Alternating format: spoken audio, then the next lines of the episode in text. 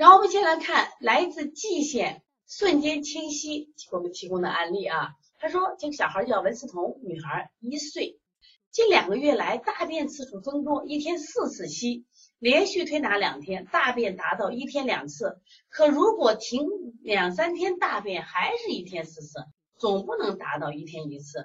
小便正常，睡眠还好，出汗正常，好，一直是奶粉和两米粥，未吃未未吃别的辅食，旧病也没有。然后呢，调理思路健脾和胃温补肾阳，就是老师给我指点一下，哪里有不足之处呀？怎么总不能大便一天一次？怎么不能停呢？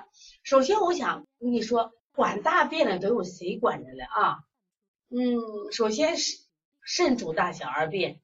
我不知道你的穴位，因为你虽然写温补肾阳了，我不知道你做哪些，就是你把什么做上来，就是搓这个命门肾腧到八髎，命门肾腧到八髎，拿这个我们是手掌嘛，横搓，把它搓热，搓热以后呢，我给你教个方法，这个盐呢，用那个就是咱们说的这个，就是过去啊，过像我们小时候吃那种粗盐，当然现在也有卖的，把那个粗盐炒了以后，拿那个包包上，给它服什么呀？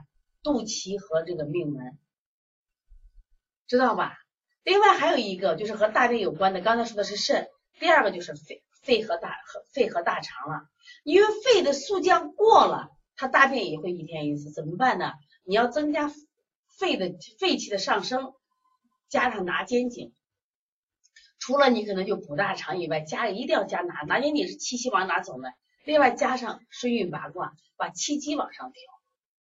你不光一味的去补，一定要把气机往上调，明白不？顺运八卦你做上一百次，然后呢，你把拿肩顶做五十到一百次，把气机往上调，再把这刚刚说的肾阳，就是我们原来可能你也做了，这和孩子可以用推三关，如果大便不臭的话，完全可以上推三关呀。像补脾、补肾阳、补脾、顺运八卦，知道吧？然后补大肠，一定要加拿肩颈，还可以加叩击督脉，叩击督脉是生阳的。